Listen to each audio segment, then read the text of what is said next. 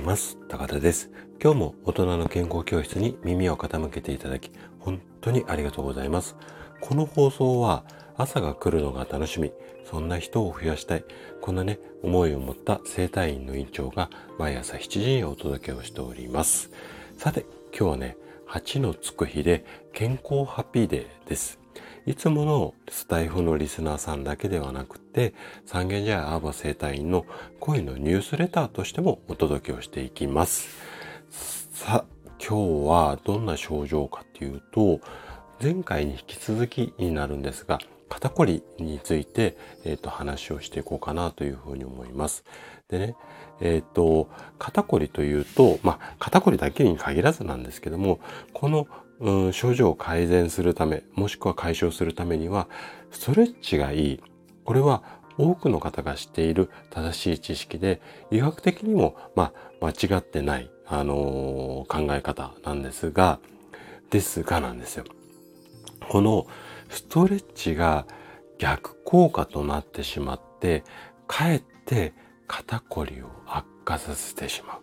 こんなことがね、非常に多いです。で、私はこれまで1万人以上おそらく、うん、肩こり、まあ頭痛とかも含めてなんですが、患者さんを見てきました。で、えっ、ー、と、そういった経験からも、この辺の傾向って非常に強いので、今日はね、このあたりをじっくりその仕組みとか理由についてお話をしていきます。じゃあ、ここから本題に入っていきますね。あの、先日ね、来院された患者さんからこんなことを、えーと、言われたんですね。先生、肩こりに効くストレッチを YouTube で見て試したんですが、かえって痛くなってしまったんです。これね、ここ数年、うん3年、2、3年ぐらいですかね。非常に増えてきました。この手のお話。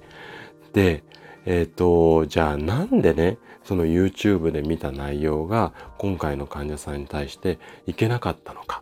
ね、このあたりを今日ちょっと深掘りをしていくんですが、これね、理由とすると、ストレッチっていうのは十分に伸ばすもの。こう単純に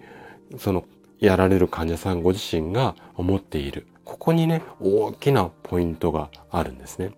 で、ストレッチっていうのはやり方一つでかえってね、逆効果になることも多いんですよ。で、本来のストレッチっていうのは、凝り固まった筋肉を伸ばすこと。これがね、目的になるんですが、通常の状態であれば、えっ、ー、と、そんなに、なんていうのかな、重症じゃないっていう、まあ、こういう表現だとイメージしやすいと思うんですが、この状態で、えっ、ー、と、その例えば YouTube とかで見たストレッチをやると筋肉が伸びて、まあ効果もあるんですけれども、例えば慢性的にもう5年も10年も肩こりに悩んでいる方の多くの方、多くの人っていうのは、えっと、首や肩のその筋肉だけじゃなくて関節の動きまで悪くなってしまっているケースが非常に多いんですよね。で、関節が硬くなってるから余計になんていうのかな、想像以上にっていうか自分で思っているほど、あとは教科書で凝り固まった状態以上に筋肉が硬くなって伸びない状態になってしまってるんですね。で、こういった状態で無理に筋肉を伸ばしてしまうと、凝りを悪化させるばかりではなくて、筋肉そのものを痛めてしまう可能性がすごく高くなります。えっと、筋肉って、うん、そうですね。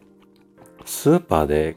と売っているお肉をちょっとイメージしてもらいたいんですが、お肉ってこう、繊維がありますよね。こう、白い線がこう入ってるじゃないですか。で、繊維の通りにこう包丁を入れないとキレが悪くてとか、いろいろあると思うんですけども、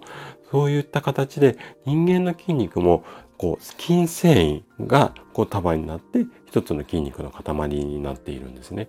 で、これがグッて硬くなってるところを無理くりギューって伸ばそうと思うと、その筋繊維がね、ブチブチブチブチ切れちゃうんですよ。で、これが、まあ、ひどくなると筋断裂みたいな形になるんですが、これのまあ、筋断裂までいかないまでも、あの小さい状態っていうか、それに近しい状態が、その、無理くりストレッチで伸ばして、こう筋肉を痛めてしまう。こんな状態なんですけどね。で、例えばなんですが、ストレッチがいくら効果的だからといって、長年、こうカチコチだった筋肉を無理に伸ばそうとすると、筋肉がびっくりしてしまって、こうギュッて伸ばそうと思うと余計にその反動でね、ぐっとこう縮こまるっていうまあこんな仕組みっていうかこれが体の中にあるので縮こまろうとしてしまうんですよね。なのでストレッチを行う際にはこのね3つに注意しながら行うようにしてみてください。まず1つ目は力任せで行わない。で2つ目正しい姿勢で行う。で最後3つ目これがね一番重要だというふうに私はよく患者さんにお話をするんですが呼吸を止めない特に筋肉をぐーって伸ばす時には息をふーってこう吐きながら伸ばすようにしてみてください。はい。ということで今日のお話はここまでとなります。そしていつもいいねやコメントいただき本当にありがとうございます。皆さんの応援がとっても励みになっています。今日も最後までお聴きいただきありがとうございました。それでは素敵な一日をお過ごしください。トライアングル生態の院長高田がお届けしました。ではまた。